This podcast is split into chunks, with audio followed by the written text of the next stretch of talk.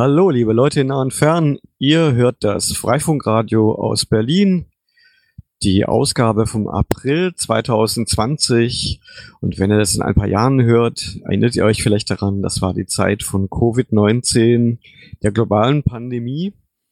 Und deswegen machen wir die Sendung jetzt auch remote über Mumble. Und äh, leider sind wir nur zu zweit, Andy und Icke. Ja, aber äh, Remote können wir ja, haben wir ja schon öfter gemacht, weil wir es konnten. Jetzt machen wir es halt, weil wir es müssen. Gut, und ich muss jetzt auch nicht mehr mein Zuhause verlassen. Wobei, so ein bisschen Abwechslung ist auch nicht schlecht.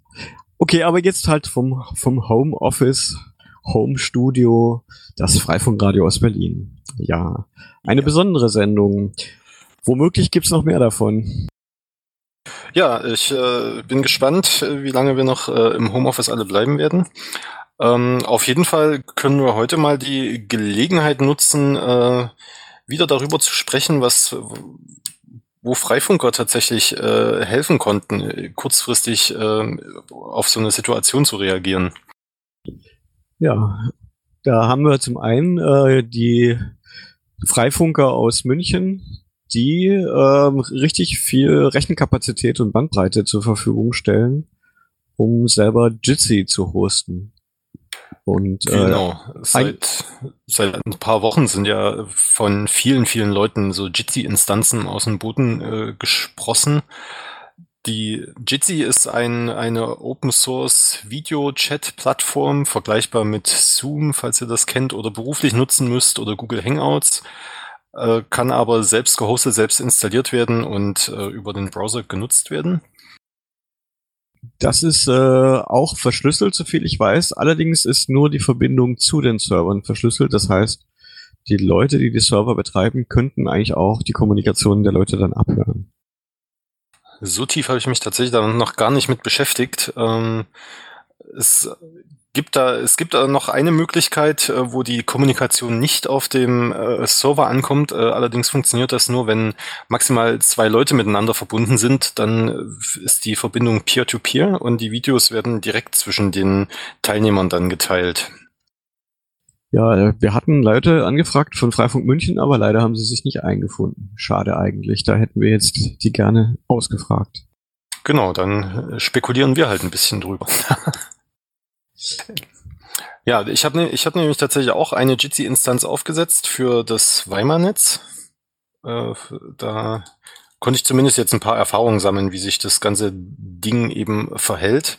Äh, am Ende ist das äh, tatsächlich äh, ein, ein XMPP-Server, der quasi den Chat und die Teilnehmer verwaltet und äh, die mit einer sogenannten Video Bridge verbindet. Und äh, intern setzt man dann eben auf schon bekannte Protokolle und äh, äh, kann so dann äh, noch das Video mit aufsetzen. Äh, der Nachteil ist, glaube ich, wenn dann an so einer Videokonferenz zehn Leute teilnehmen, dann muss man halt auch zehnmal diese Videostreams hin und her schicken, oder? Genau, die Videostreams landen einmal beim Server. Also der Server braucht tatsächlich nicht der ist sehr genügsam. Er braucht äh, ein bisschen RAM, äh, ein paar Prozessoren, aber hauptsächlich Bandbreite, weil alle Videos erstmal direkt äh, zum Server gesendet werden und der Server verteilt diese Videostreams dann wiederum an alle Teilnehmer. Und äh, so sind halt die Videokonferenzen, ich glaube, so zehn bis, also bei zehn Leuten funktioniert es wahrscheinlich noch ganz gut, abhängig auch von der Bandbreite, die ähm, die, die Teilnehmer zur Verfügung haben. Und äh, darüber wird es dann eben schwierig.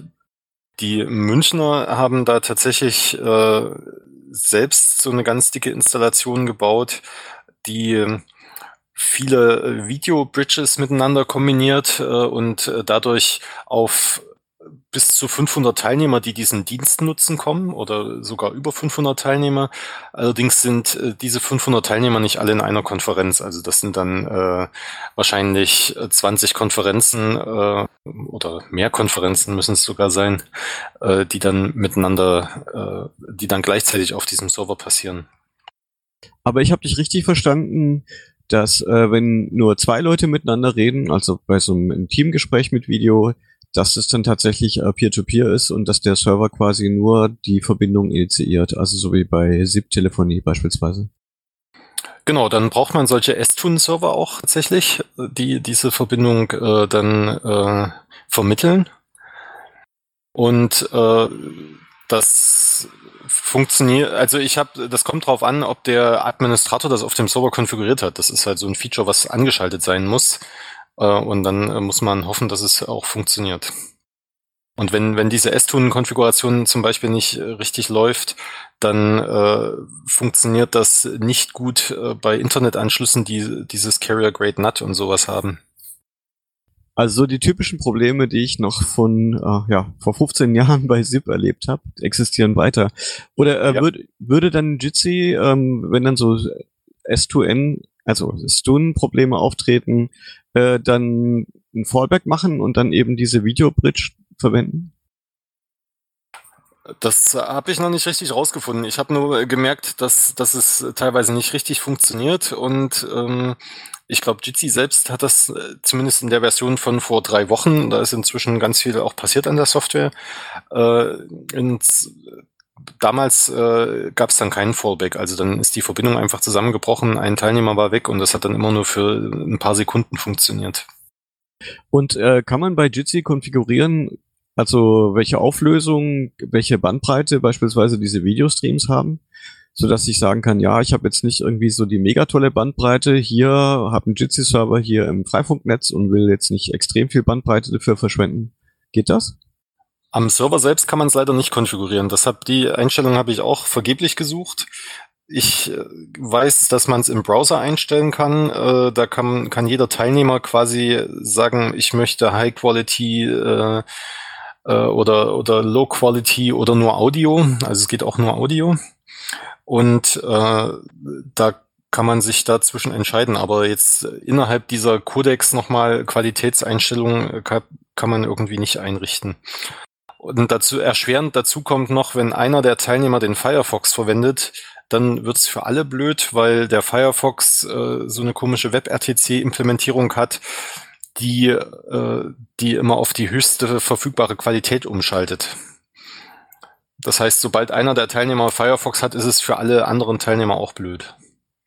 Okay, äh, dann gehen die alle auf höchste Qualität. Das ist natürlich bitter. Ja. Aber äh, die Münchner Freifunker haben da schon Firefox oder Mozilla äh, ganz doll genervt und die haben in einem Tweet auch geschrieben, dass sie an dem Problem dran sind und dass sie das schnellstmöglich lösen wollen. Okay, also die Information kam dann von Firefox. Ja, genau. Ja, das ist doch ein positiver Effekt.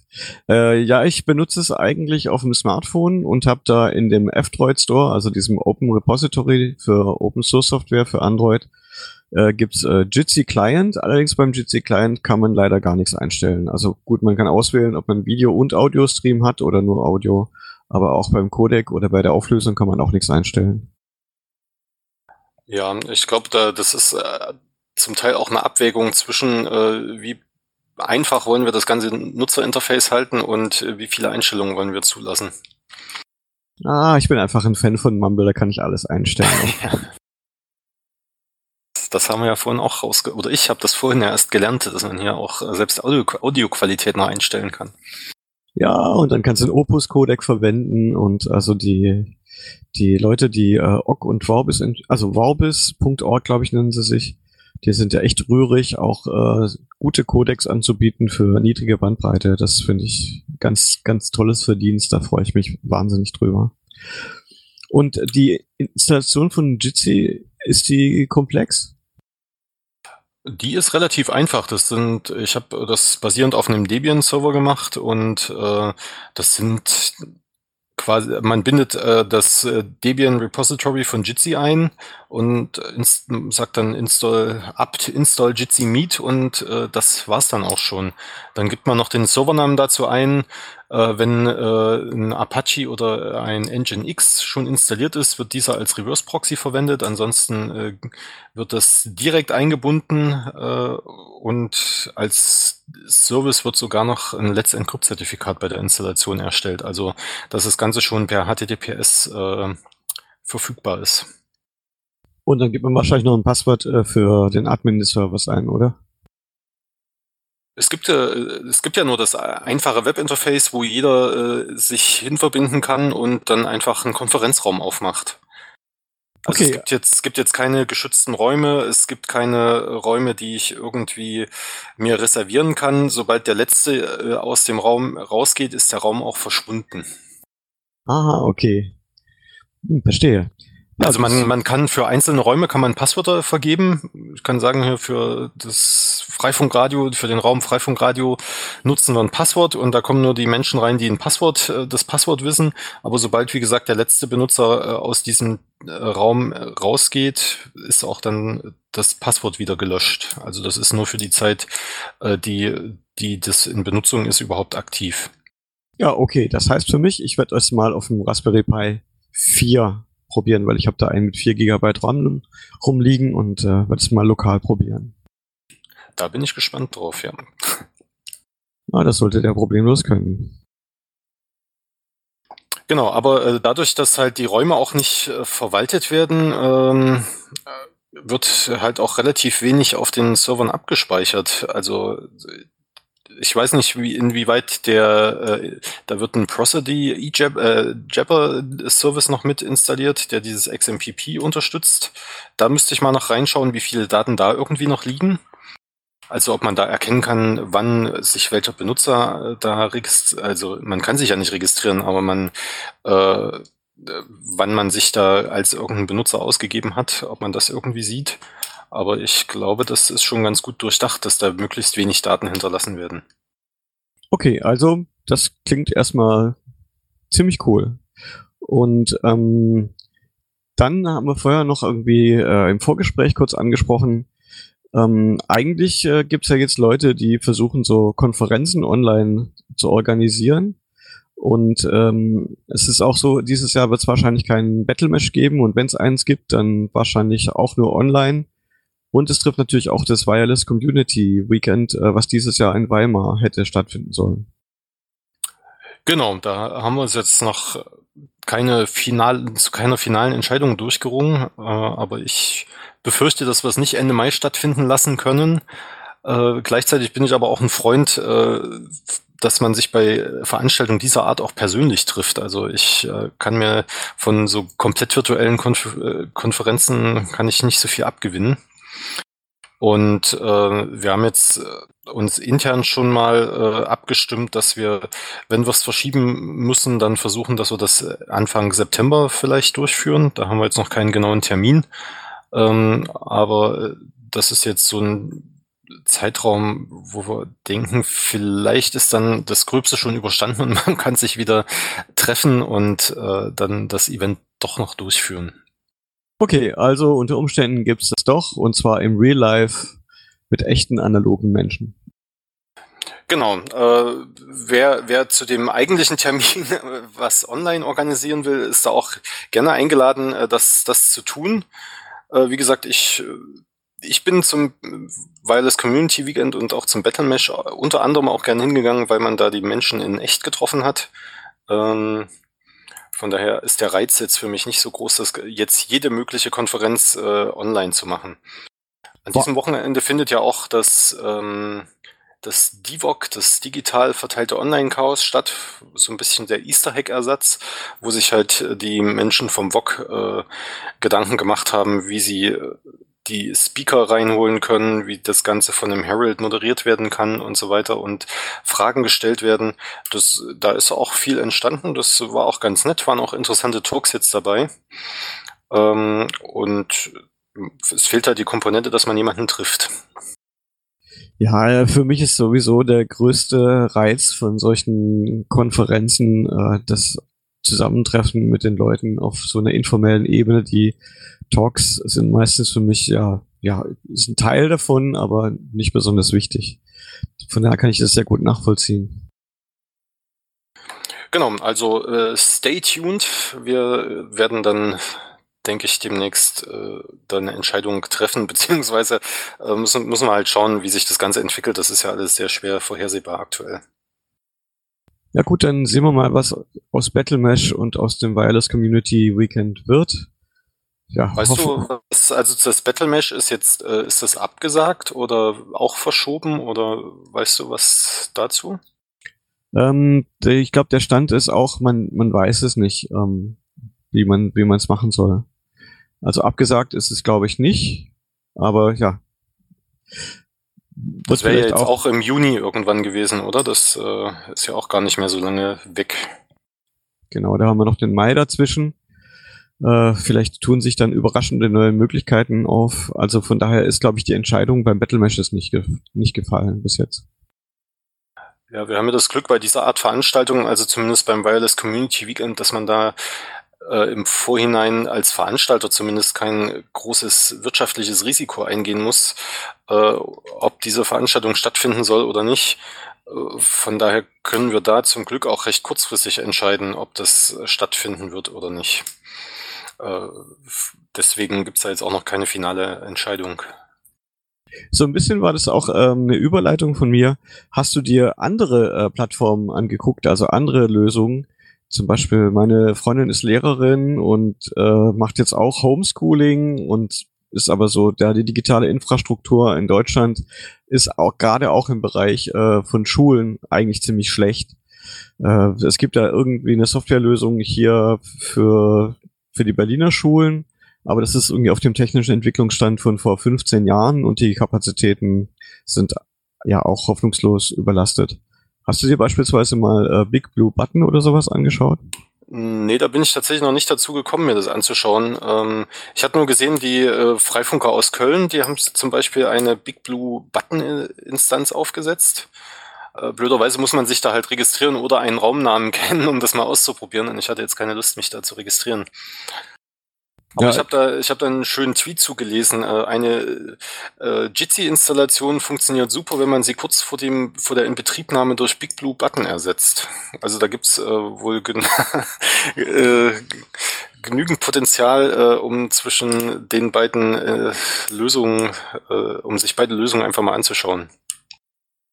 Angenommen, ich möchte eine Präsentation halten online. Also ich trage was vor und äh, Leute sitzen quasi in einem virtuellen Saal und äh, können sich aber auch dann äh, als, ja, können auch Feedback geben dazu aus dem Publikum. Ähm, geht das zum Beispiel mit Jitsi? Also kann ich da quasi meine eigene Präsentation da einblenden? Also und das, das geht, man kann seinen Bildschirm teilen oder einzelne Tabs, äh, je nachdem, wie man das möchte. Ähm, also man kann Tabs, Fenster oder einen ganzen Bildschirm teilen. Wenn man einen Tab teilt, könnte man sogar Ton übertragen seit der neuesten Version. Ähm, allerdings ist das begrenzende Element einfach, wie viele Menschen in diesem Raum sein können und sich das anhören. Ich habe es jetzt noch nicht ausprobiert, wenn alle zum Beispiel Video abschalten, äh, ob man da vielleicht 50 Menschen in so einen virtuellen Saal reinbekommt. Ähm, das, das weiß ich nicht. Äh, was macht jetzt gerade das digital verteilte Online-Chaos, was gerade stattfindet? Wie machen die das denn? Sind es einfach so klassische Vorträge mit der Infrastruktur vom, äh, vom VOG? Ja, teilweise. Also das läuft über das Streaming-Portal, was man auch von Veranstaltungen wie dem Chaos Communication Congress äh, kennt. Äh, intern ist das Team, äh, wenn ich das richtig verstanden habe, über Mumble zusammengeschaltet. Also da kann halt die die, Bild- und Tonredaktion mit dem Herald reden und äh, auch ähm, der, der Speaker ist irgendwie mit Mumble verbunden und nimmt sich aber selbst auf in äh, seinem Zuhause per Video. Und wie das Video dann äh, zum, äh, zum Streaming-Portal kommt, weiß ich nicht genau was da zum Einsatz kommt. Das müsste man mal in Erfahrung bringen. Aber äh, ansonsten wird das äh, so zusammengeschnitten, glaube ich, wie, äh, wie das dann auch äh, auf den großen Veranstaltungen passiert. Also das sieht auch so ähnlich aus. Man hat halt den Speaker im Bild und seine Präsentation äh, im, im größeren Bildausschnitt und im Hintergrund ist dann noch das Logo von äh, dieser Veranstaltung. Das ist halt schon ein bisschen wie immer. Okay. Und Fragen werden halt nur übers Internet gestellt. also nur per Text. Nicht, genau. Es gibt noch einen Übersetzungsservice, die, da muss man sich auch äh, im Mumble mit einklinken. Da kann man äh, dann die Übersetzungen hören. Oder äh, auch das POC ist mit am Start. Man könnte sich auch sein, sein Telefon registrieren. Das funktioniert dann natürlich nur über SIP, weil man kein deutschlandweites Deck-Netzwerk ausgerollt hat. Schade. Aber äh, die altbekannte Infrastruktur ist alles vorhanden. Ja, ich meine, man kann ja Tools, die es gibt, miteinander verknüpfen und natürlich, ja, so geht's natürlich auch. Ja, ja, was äh, so äh, Schule und so weiter angeht, ich glaube, da machen macht ganz Bildungsdeutschland jetzt einen gewaltigen Sprung nach vorn, hoffentlich, äh, auch wenn das jetzt vielleicht alles noch ruckelt. Ähm, aber dass, dass man eben mehr digitale Angebote hat, dass man äh, sich irgendwie über, sei, über das Internet auch dann äh, mal weiterbilden kann, äh, das nimmt ja jetzt hoffentlich alles seinen Lauf. Ja, kann man nur hoffen, dass äh, der, der Druck irgendwie die digitale Infrastruktur auszubauen, sowohl in der Software als auch noch in der Infrastruktur, dass es ja, dass es ein Lerneffekt aus der Krise ist. Ja, auch die ganze öffentliche Verwaltung wird sich wahrscheinlich jetzt umgucken, wie sie das äh, in äh, Zukunft besser handhaben können. Ja, das wäre dann zumindest mal ein positiver Outcome ja, genau. Äh, was Schule angeht, habe ich jetzt tatsächlich nicht so viel Einblick. Ich habe es nur von meiner äh, von meiner Schwester ein bisschen oder bei meiner Schwester gesehen, dass ihre Kinder ähm, teilweise über Skype äh, zum Beispiel den Instrumentenunterricht bekommen oder äh, man halt die Lehrer auch mal befragen kann über Skype, aber da nutzt man dann halt sowas wie Skype, da ist man auch, äh, da fehlt irgendwie auch noch das Bewusstsein, dass es da auch offene Lösungen gibt, die vielleicht alle nutzen können. Ja. Aber, aber da hätten uns wahrscheinlich, äh, ich weiß nicht, wie, wie die Instanz aus München genutzt wird. Äh, die wird ja auch sehr stark beworben und da sind auch äh, viele andere äh, Organisationen dabei, die dankbar sind, dass es solche äh, Installationen jetzt gibt und dass sie diese auch nutzen können. Also ich weiß äh, von anderen Leuten, dass sie dann auch geguckt haben nach äh, Jitsi-Instanzen, weil sie, ja, ja, ihr Beruf ist es nicht irgendwie selber Server zu hosten, und äh, die haben dann zum Beispiel den Jitsi-Server von Golem benutzt.